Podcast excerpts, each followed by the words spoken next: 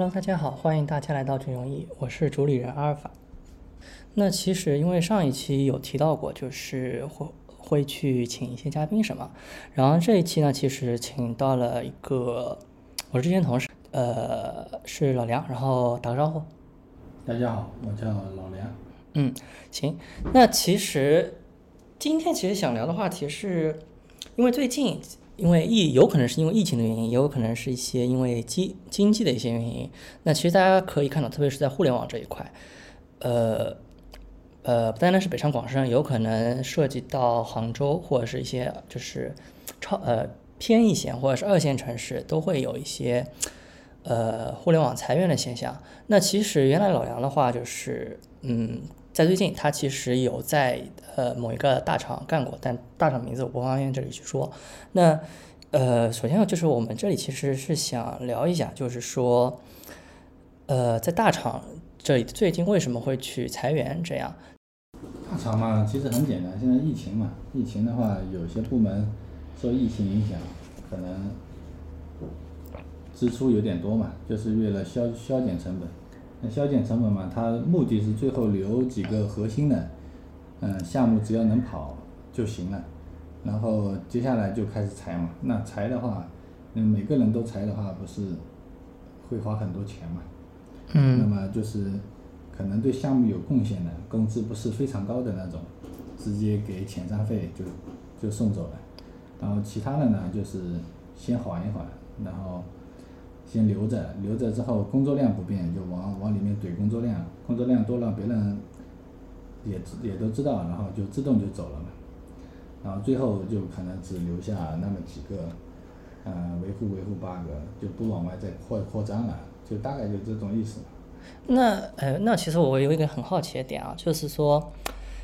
留那几个人，有可能就是我原来这一个 team 或这一个事业部，我大概有十几个开发这样子，或十几个人这样子，就我们按开发来说，假设有十几个开发，那假裁裁裁，有可能只剩一个领导。或者是有两三个这样的话，那其实这样工作量会非常大。那对于就是就就可能是这个事业部的一个负责人，或者这个业务的这一块的一个 B 呃 BU 一个负责人，那他们这样的话，什么进度啊，包括一些东西，不是会受影响吗？那如果这样裁的话，他们事业部已经不发展了，可能线上只是维护维护 bug，嗯，工作量也基本上是没有的。啊，那其实有可能一些核心的，我举个例子啊，比如。阿里的淘宝或支付宝这样这种比较核心的部门，那有可能会相对来说裁员比较少嘛？还是这样？核心的应该不会裁员，因为总归要有人在里面，不会这种大规模的裁，只能说是技术调整性的调整人员。嗯，像那种战略性的，就我这个部门就不要了，或者我这个部门就先让它不死不活放在那边，到时候再看的那种。那这样的话就是都是这么玩的。嗯，好吧，那哎，那其实还有一个，就是现在其实是大家可以在那个某些招聘平台上，其实现在可以看到嘛，就比如某 boss 什么什么东西，包括五八这些，其实可以看到他们那些节点，呃，就是 HC 还是在发出来的，就是比如我某一个事业某一个事业部，有可能我还会去招招人，那为什么就是说他们去裁，然后又去招人？那这样的话，我理解有可能就。呃，我裁一个人，有可能我要付出很大成本，有可能要给他发十几个月工资。如果是一个老员工的话，那再招一个人，那其实这样的话，等于是把之前我理解就等于把之前替换掉。那这样的人力成本不是会更高吗？那这种的话是属于另外一种情况了。那可能是有的老员工已经老油条到一定程度了，不好管了，然后那只能通过这种方式替换新鲜血液。哎，那其实我之前我在就包括我自己都经有经历过，就是因为我我也做互联网了嘛，我有经历过，就是有有看到过这个现象，就是说，当一个事业部里面有老员工和新员工，那有可能，嗯，呃，在裁员的时候会第一时间把一些老员工或者是有有贡献的一些老员工给裁掉，为什么会这样去做？那裁的话要看怎么裁了嘛，那给前三辈的裁，那实际上也无所谓嘛。就为什么不去裁那些年轻的？就比如，就我说年轻的，并不是说那种刚就是刚进公公司试用期这种啊，就有可能在公刚进公司一个半月、一一年半这种样子。嗯，那这个就可能讲不清楚了，可能中间有一定的资本有点关系了。呃，如果 老员工对股份啊什么没有什么最大特别大的追求的话，那也不理论上也不会裁，除非他认识老油条了，然后那个领导实在是不好管了，那是没办法。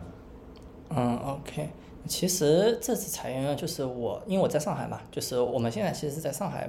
呃，某一个偏僻的地方，就是乡村的地方在录这个事情嘛。那其实，在上海的话，呃，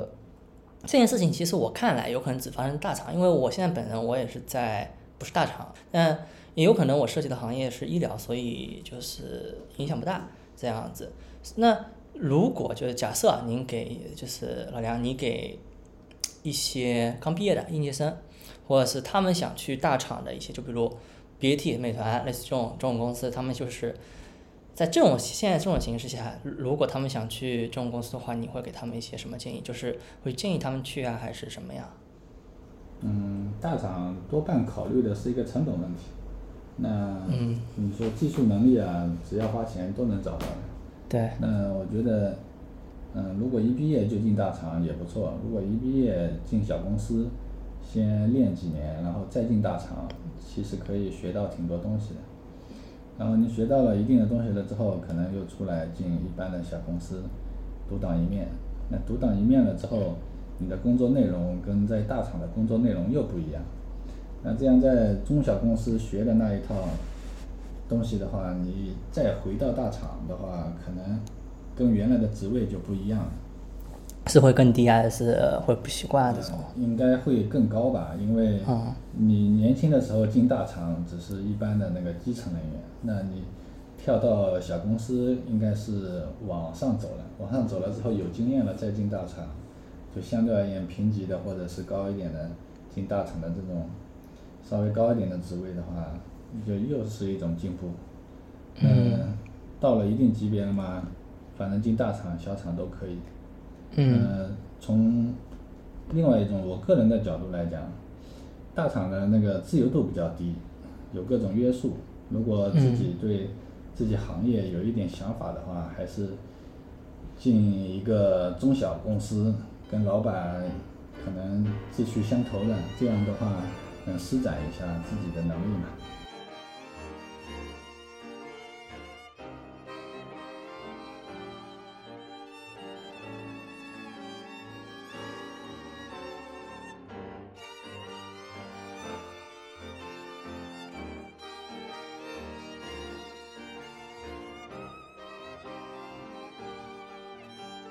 那其实啊，其实现在就是裁员以后，大家其实都能发现，特别是，呃，因为我本人做产品嘛，其实，在产品这一块特别有感触，就是你相同的有可能是一个开发，然后还有一个是产品经理 PM，同样两个人去找工作的话，有可能产品相对来说会比较难，有可能开发一下我一个星期里面去面了十家，那有可能五六家，至少百分之五十吧，五十的概率会去面到。但是产品的话，有可能就是对于一些刚毕业的或者是经验不足的人来说，呃，有可能只有百分之二三十，有可能就是这种概率。那其实这个不可避免的，就是会造成一个职位空缺。那其实说好听点，就是会有一个自自由职业这一个概念出来。那其实的话，就我之前我也经历过嘛，就是什么情况下可以就是去做自由职业，或者是呃，当初为什么您想就就是去做自由职业这条路？因为我记得好像你这里好像经快两一两年、两三年了吧，就是做自由职业这样子。对没有嘛，自由职业我已经快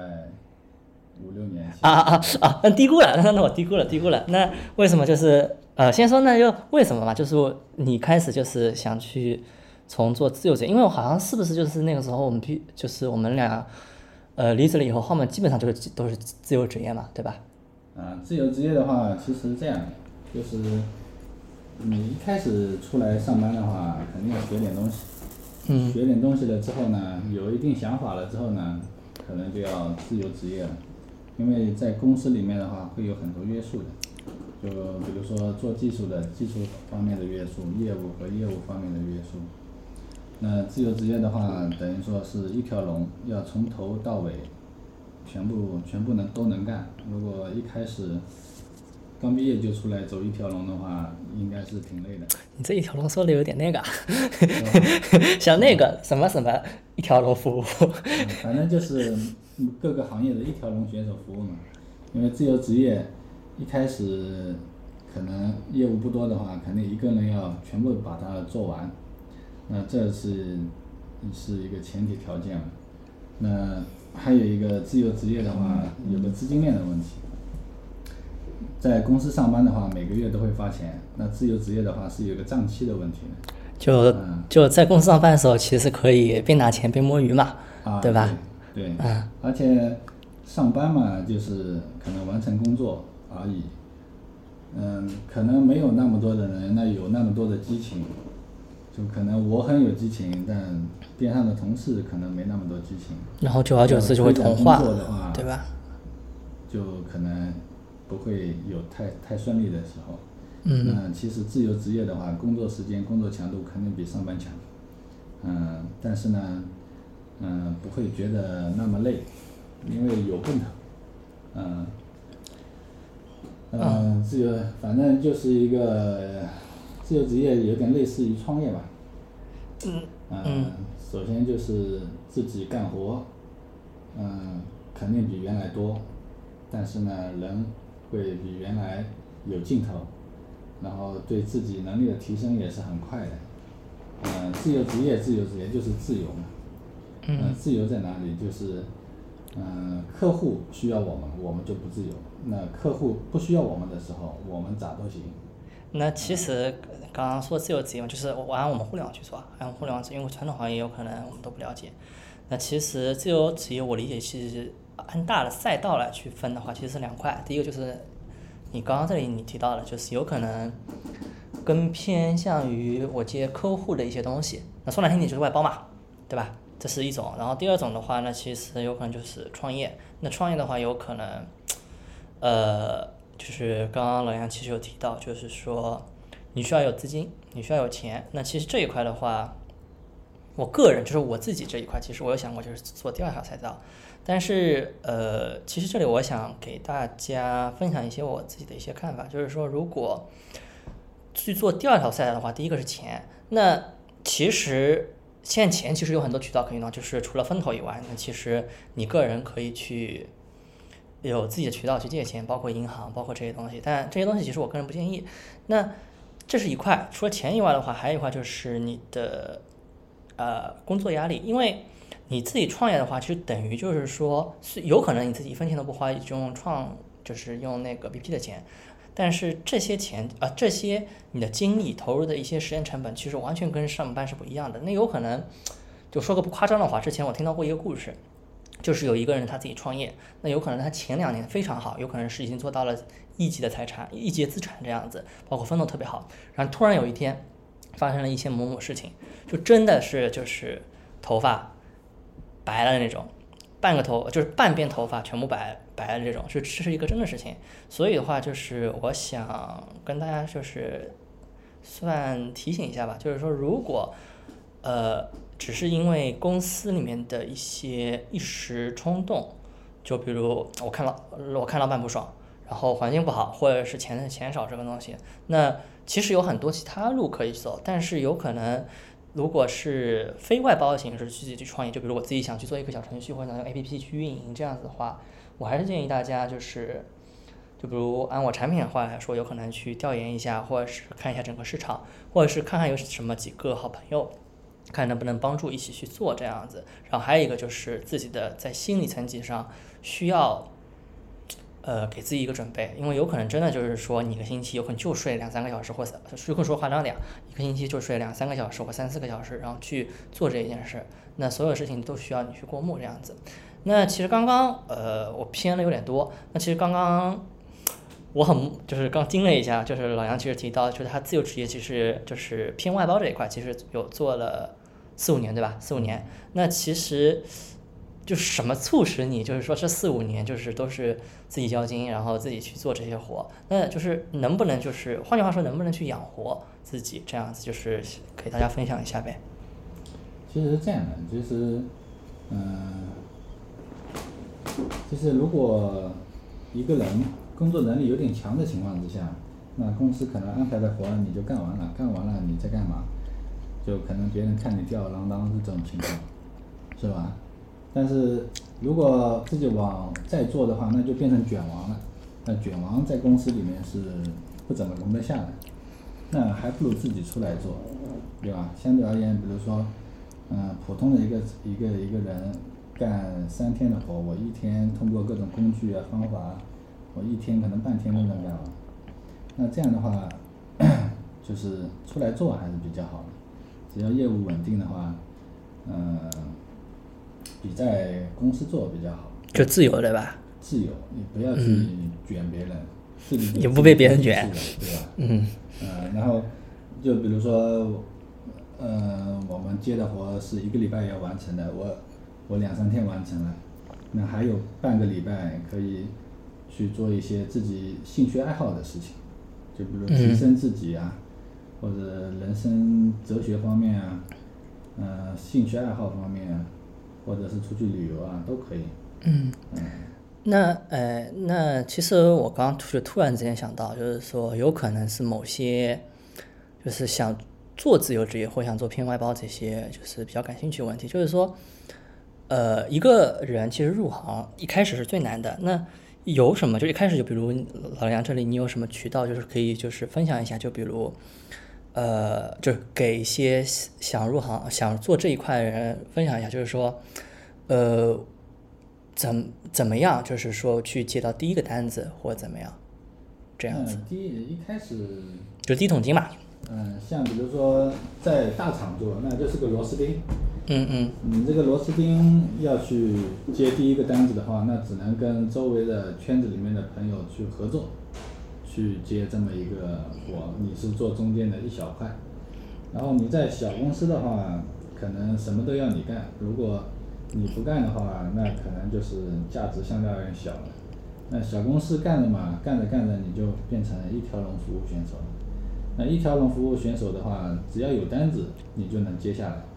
你要你一条龙指的是全站对吧？啊，对，就是什么 H 五小程序、后台、Java 都可以做。对嗯如果能接到一个单子，做的还行的话，那基本上后续单子都会来的。嗯嗯，所以说是有一个过程的，嗯不可能大学生一毕业就一条龙服务选手。当然，有的大学，有的人在大学里面就已经开始接单子了，那就是另算了。嗯嗯，OK，明白明白明白。那你现在其实呃嗯怎么说呢？就是如果就是说现在再给你个机会，就有可能回到五年前或六年前，就是那个时候呃就是我们俩分手那段时间，分手那段时间，分手那段时间，就是如果在在那个时候给你那个机会的话，你还会想就是呃，是去选择做自由职业，还是说有可能我去做另外一条赛道？就比如我去做其他行业，就有可能不做开发，或者做偏产品或项目经理，在某家公司里面去做，还是就是说，只是按原来的去做一个什么技术经理或者是架构师这样？没有，如果从我个人角度来讲，嗯嗯嗯我比较喜欢自由。那放荡不羁。嗯那放荡是肯定不放荡，了吧？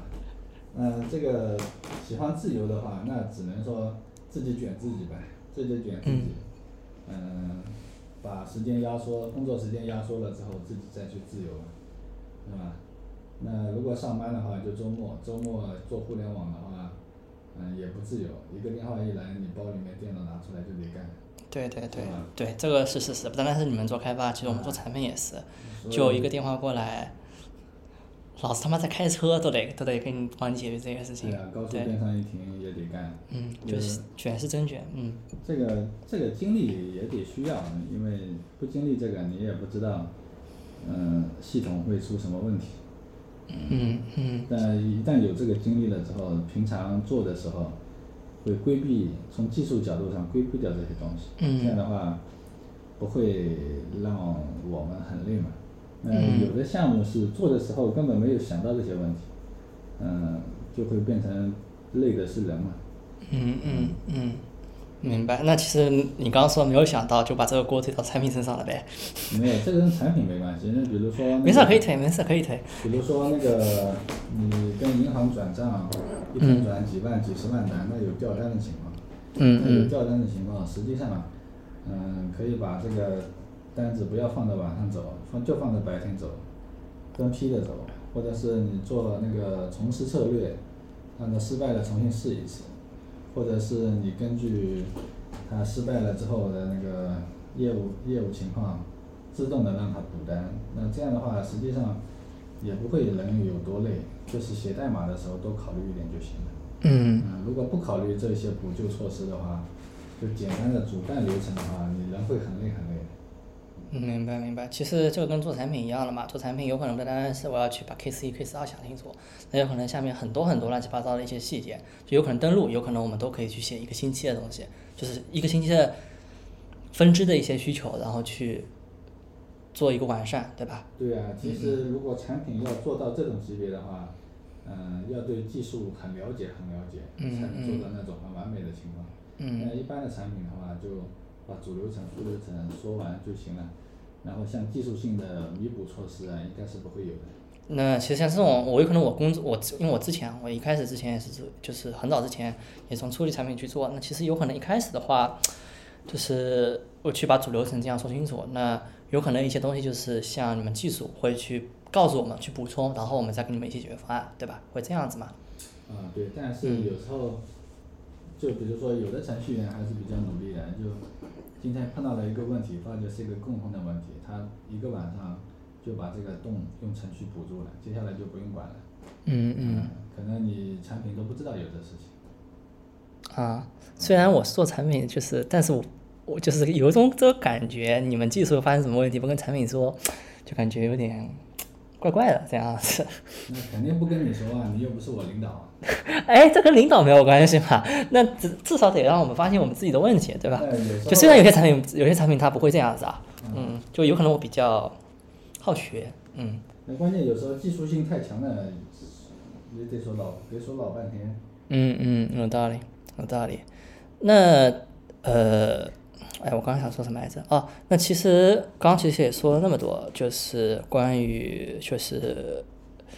呃从裁员，然后讲到后面巴拉巴拉巴拉，有可能后面还说到了产品技术一些一些东西。那其实我后面想总结一下，就老杨你可以听一下对不对啊？就是说，如果就是一个人一个人，他一个或者是一个现在在公司的人，他特别是开发，他如果想去从业一个啊这条路走的话，那其实我建议，就是我们这里其实有可能建议最好就是说，如果在公司内部不是特别忙的话，可以从先从公司内部先找些资源，就是边干一些公司的活，然后边在闲暇摸鱼的时间去干一些第三方的活，对吧？然后后面的话，有可能就是说，当你熟悉了以后，然后你觉得真的就是像老梁这种想法一样，就是说，呃，想自由打引号的放荡，这种这种情况下呢，有可能可以试试试着去，呃，在就是呃把老板开了，说难听点，把老板开了，然后自己去做一个私，所以自己去做一个自由职业者去做这件事儿，对吧？嗯，我补充一下，就是年轻的时候，可能技术像做这种技术的话，没有做到得心应手的情况之下，嗯我建议年轻人是公司有活就抢着干，不要怕。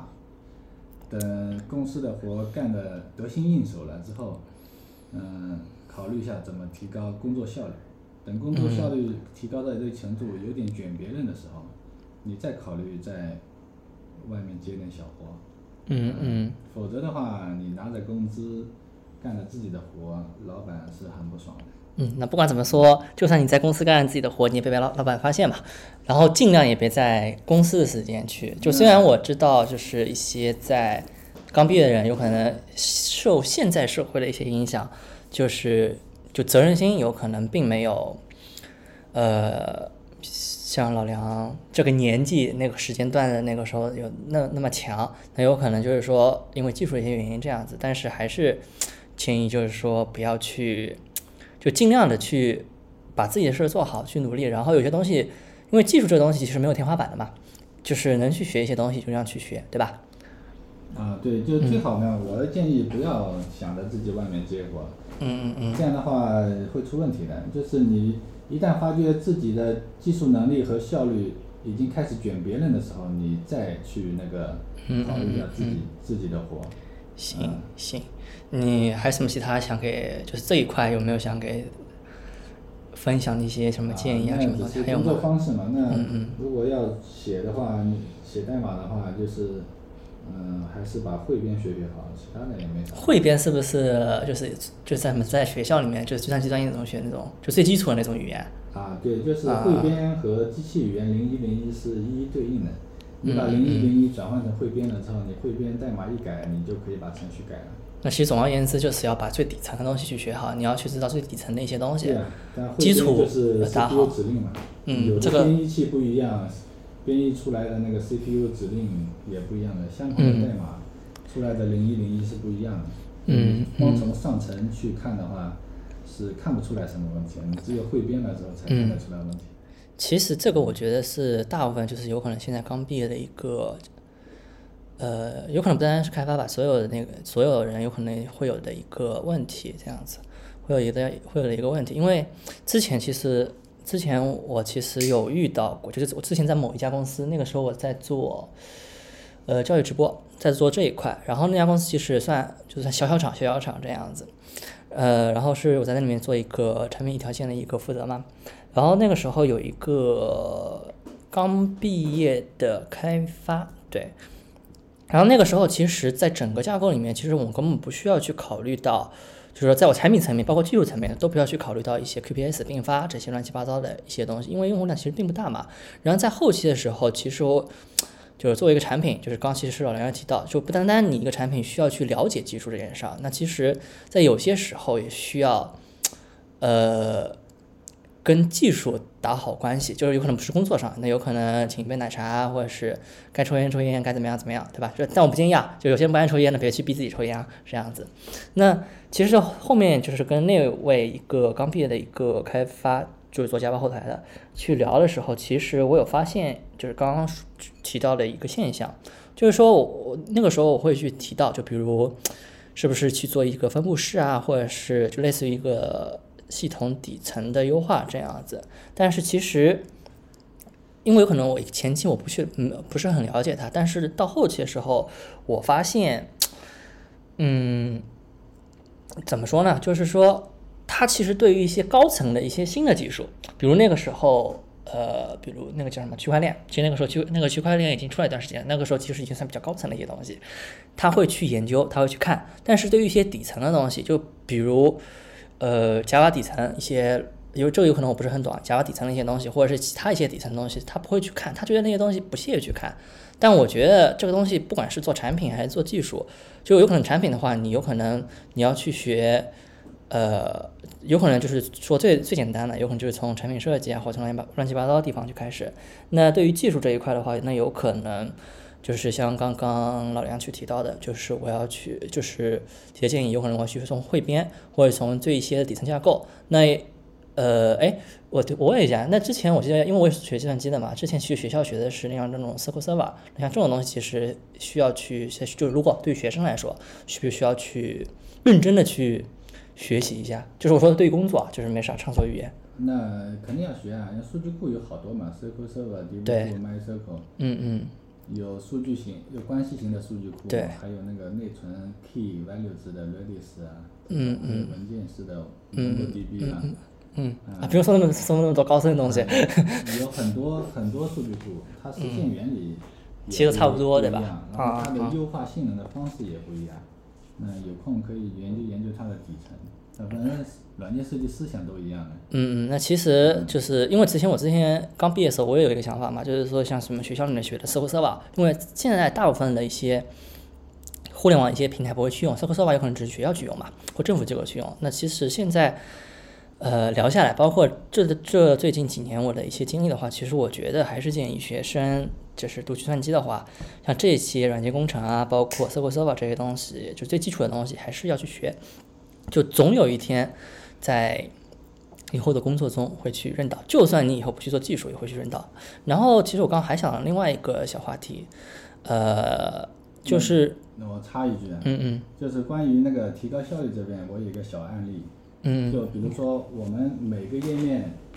都要写那个都要存数据、编辑数据，嗯嗯。然后编辑数据之后哪个字段变了哪个值，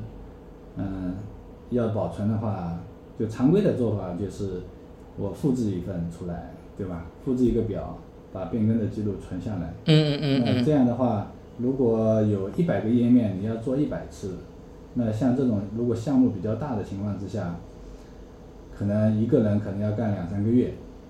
但是如果你对核心的高级的比较了解的话，比如说用 Java 开发的话，用 Java 的反射机制的话，可能三四个小时就能把所有的功能都解决解决掉了。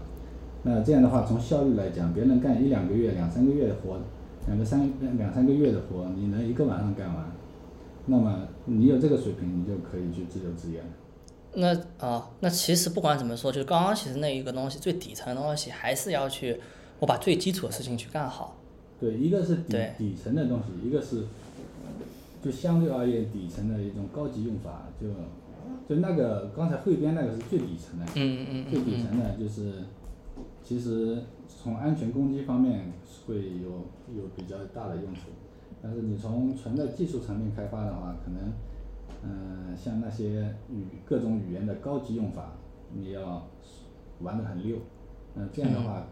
这样的话，你写出来代码跟别人那个语言自带的架包里面的那些、那些基础方法就有点接近的情况之下，嗯，嗯，就很快了。明白，你懂懂懂懂懂懂。嗯、大家如果有什么问题的话，因为这个其实是一个录录播的一个形式嘛，如果有什么问题，大家可以评论打给。那其实我现在还有一个问题啊，就是现在正好也在我们俩吹嘛，在聊。那我还有个问题就是说，呃，其实跟刚刚刚刚有点关系，就是说，其实现在很多的，我跟九零后吧，偏九零后，偏九零后的一些，甚至九五后的一些开发，他们会去觉得新的技术肯定是比老的技术好。那对于这一块你怎么去看？就比如有可能我公司现呃我是一个全站师或者是一个技术负责人，那这个时候有可能我我要去用，我要去决定我有是用 Java 后台还是用 PHP，还是甚至用 C 加加这样样子，或者是用一些其他一些更深层、更深或者是一些新的比较技术，甚至现在的 Web Web 三点零的一些概念。那如果就是针对您这里的话，你会觉得呃这个看法是怎么样？那新的技术那肯定是好，嗯不好怎么出来新技术呢？对吧？啊，这是个废话问题。嗯啊，但是如果你用新技术的时候发现有问题，这个时候你去排查的时候，是不是要走到最底层才能了解的最清楚？嗯对吧？嗯嗯如果你写写程序不会有 bug，那你怎么新怎么来？那你觉得你写程序会有 bug 的话，往底层走。呃，那我其实理解，就算新技术的话，其实它底层也是一些老的一些方法这样去用。对，就是等于说上层建筑一层一层往上走。嗯嗯。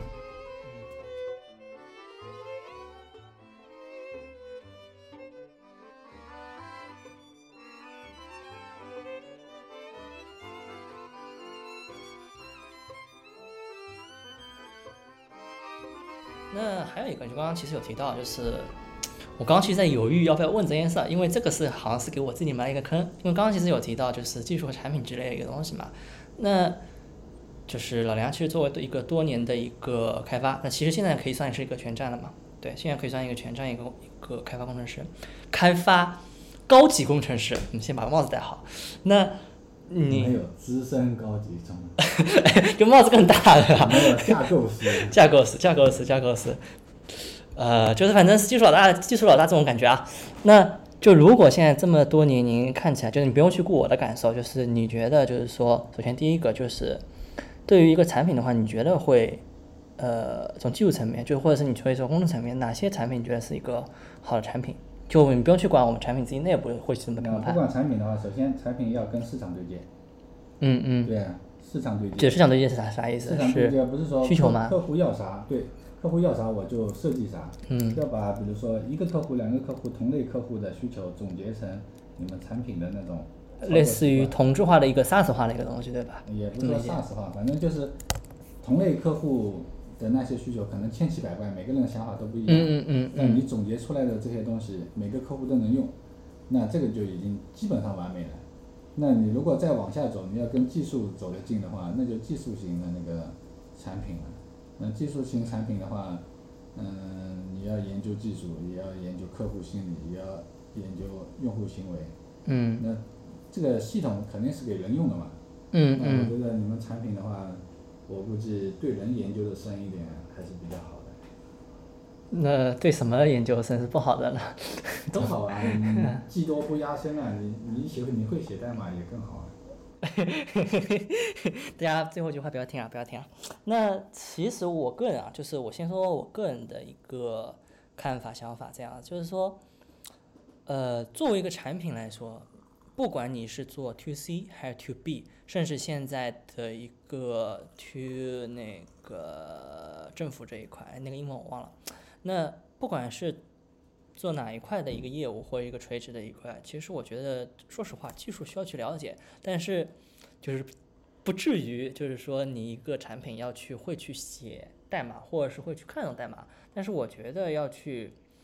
呃懂一些架构，就比如你这你得知道哎分布式是什么意思，那我这里面的高频发怎么去解决，那包括我里面的就是阿里云里面本身的一些东西，包括怎么去技术实现，甚至前端 API 接口 SDK 这些东西你得去了解，对吧？那因为这样子的话，第一个说难听点，呃，对面别管我啊。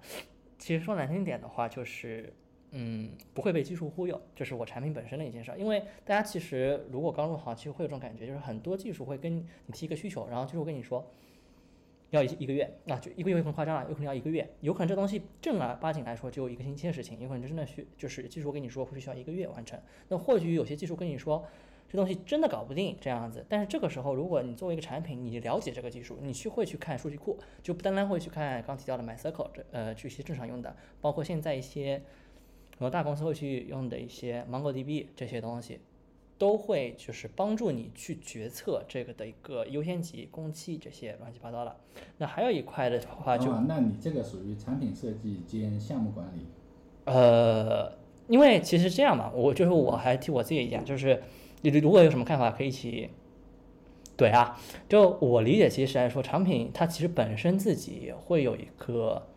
产品优先级嘛，产品优先级就需求的一个优优先级。那其实这个优先级不单单是一个从刚刚提到的用户用户这一块，还有一块其实就是从技术角度。我举个例子啊，就比如说，其实我们之前有一个功能记得吧，就是是要去加呃去改用户的手机号，记得不？嗯，记得用用户手机号。那其实那个时候对于我产品理解是很简单的一件事情，就就他妈改一个手机号，这还不简单吗？但是那其实后面就是说，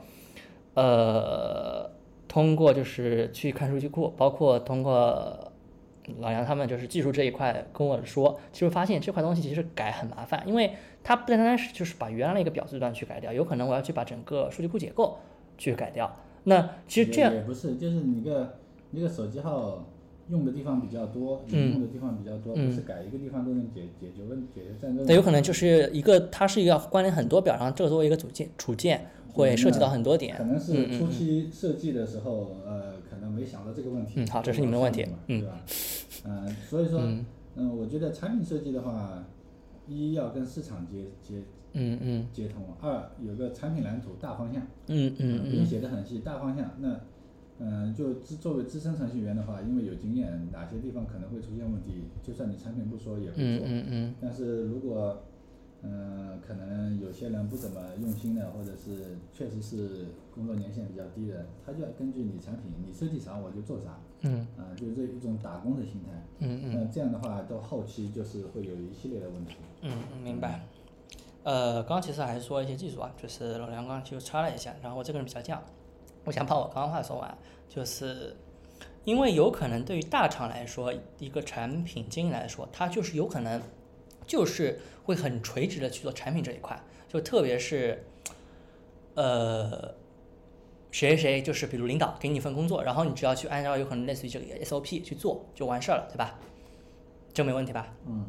对，那其实像我们这种经历过中小厂的话来说，其实对于一个产品来说，有可能你要兼的事儿特别多。就是刚刚其实有提到，哎，你这有可能不是单单是产品，有可能是项目。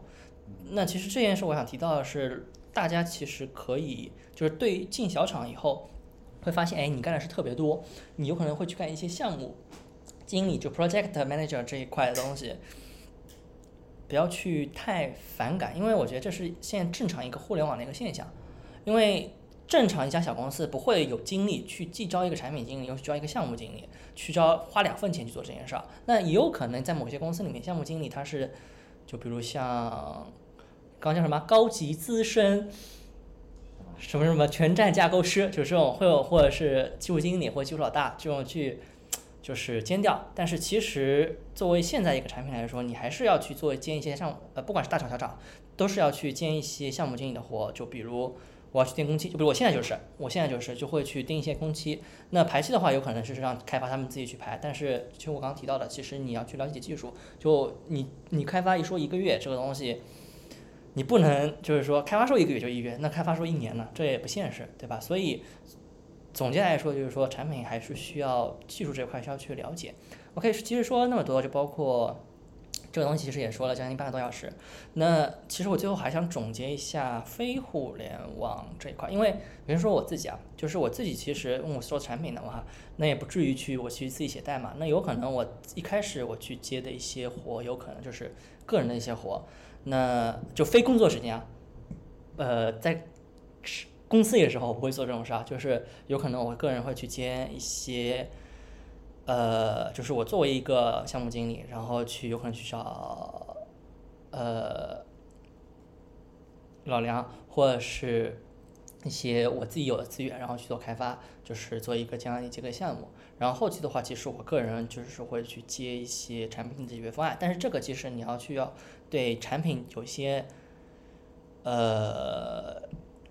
特殊的一些见解吧，或者是一些想法。就是说，呃其实这一点也是我一直想说的。就是说，比如现在很多人都想看书，或者是听一些。就比如听我说播客，或听一些产品、一些大佬说的播客，那其实这样子的话，我觉得没有问题。但是我觉得每一个产品人，甚至不单是产品人吧，甚至每一个人都需要有一个用批判性的思维去看待每一件事儿。就是并不是说每人每他说了一件什么事儿，你不去实践就觉得这个是对的。那其实这个东西还是需要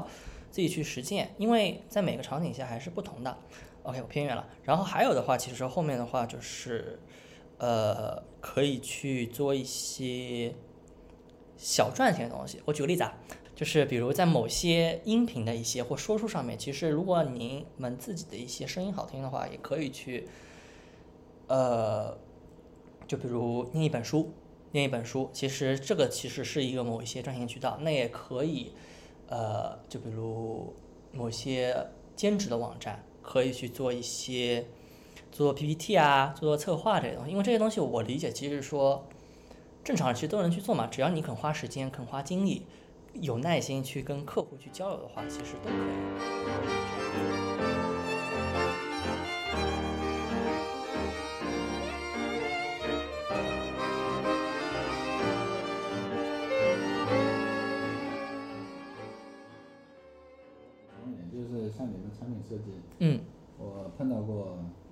就比较复杂的情况，就是一个新系统产品设计，那没问题，反正从零开始。嗯嗯嗯。但是老系统改造的那个产品设计的话，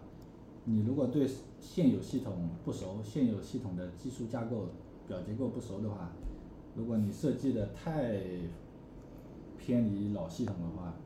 嗯，可能就是做不了。呃，你指的偏离老系统是什么？就是我重新用了一个架构，还是什么？因为对于我们产打打断一下，因为对于我们产品来说，其实包括你们开发来说，跟你们接了一套新系统，我第一个想法不是怎么去改，有可能我要去重做，因为这是最简单的方法嘛，对吧？但是从老板的角度来讲，老系统现在能用，能赚钱，嗯嗯嗯，但你要搞个新系统，可能要搞个半年，那这个这是这个资金的问题。如果老系统能用，嗯，一技术上面给它升级，二产品上面给它升级，那这样的话。以前花的钱没有白花，这是个老板角度看的话，一个一个成本问题。嗯嗯。但如果你设计的时候，完全是流程也变了，表字段什么也变了，那开发可能一甚至有新的语言，那就呃语言倒无所谓，开发一看你这个老的表结构根本不支持，那就重新搞呗。嗯嗯嗯嗯。所以说这个是嗯要替老板着想一下，就是老系统的。产品设计改造的话，至少要对现有系统的表结构熟悉。嗯嗯嗯。然后在这个基础上看怎么小步快进的调整。调整，除非真的就是到无可救药的地步。对，无可救药。无可救药，那有可能就是。项目失败裁员嘛。就产品进来说这个系统不能用，那老板有时候想，码的裁员算了，实际上还是可以，还是可以改进提升，继续赚钱。那这样子的话，其实我理解，啊，其实这样更适用于一个小公司的一个系统嘛，就是有可能我并发量不高，我去改，因为正常来说我们都知道大公司、小公司都一样。那大公司更对对老系统改造的产品要求更高。嗯嗯嗯老系统改造有的就是按照老系统就这么顺下来。嗯嗯嗯，那这个就是等于技术上没有提升，业务上没有提升，设计上没有提升。那你说要对老系统有一种改造的话，嗯，首先不能改一步跨的太大，嗯跨的太大，那到时候后台支持不了嘛，没办法。那我这个有可能有点不同的意见啊，因为有可能就是说，你就改造这件事，我是没有我没有任何意义的。就是说，如果在原有系统上去改造，就是用就是在原来表上去添添加表字段，类似这种东西，或者添加表，就是去做关联这样子。那有可能在未来的某一天，总有一天，就是因为你的表结构会越来越复杂嘛，对你在复杂情况下，你的呃呃服务器的一个支持，包括一些并发这些东西，其实会有问题。对，这这个问题就是你改造的时候不要全盘改造，就我现在就改造这么一个模块，嗯嗯，这个模块可能是重新搞，或者可能花个半个月什么的。嗯嗯。你不要全盘给它从基础上基础基础上给它改造，嗯。那这样的话就是完全重新搞一套表结构啊什么，那就是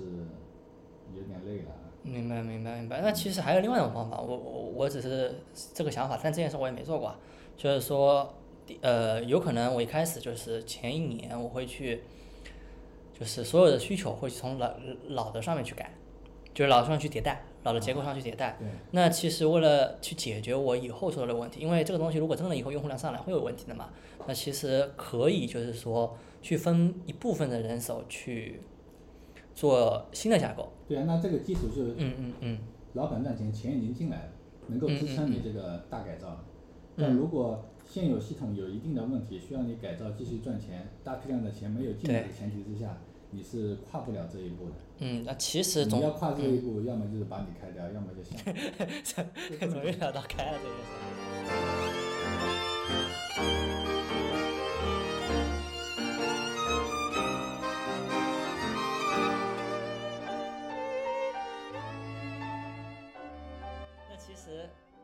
一下，那其实用白话文去说的话，就整其实对于产品包包括产品包括技术，你要去做一个功能，包括去做迭代的时候，不单单你要去考虑自己的一个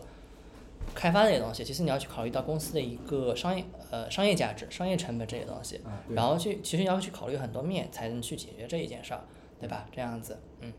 就不仅要跟市场对接、业务对接，要程序员技术也要懂。向老板所想，然后找老板所急，对吧老？板的那那一块呃资金流，你也要大概知道，这样才能做。否嗯则的话，嗯盲目做的话，就是也会有很大的问题。嗯嗯，明白明白，行。那谢谢老梁的分享，我相信会给到大家很多的启发。那如果有问题想请教他，资深高级全站架构师，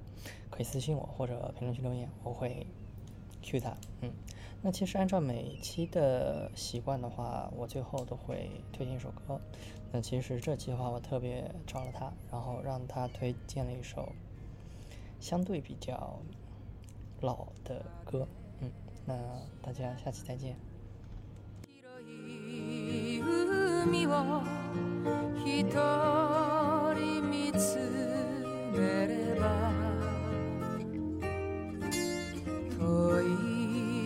い沖へと自由な心が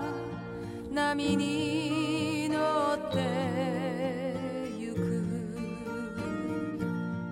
そう今日からは涙がわりに砂を噛んでた私じゃない。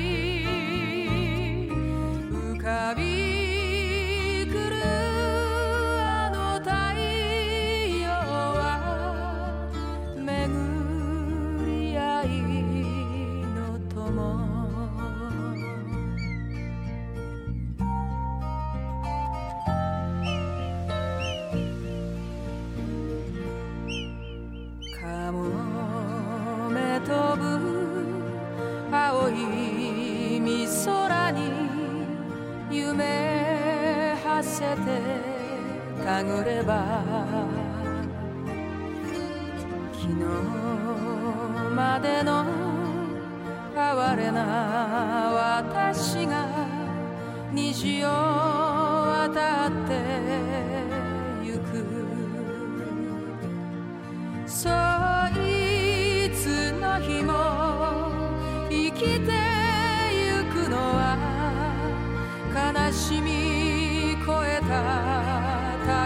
たち走り去る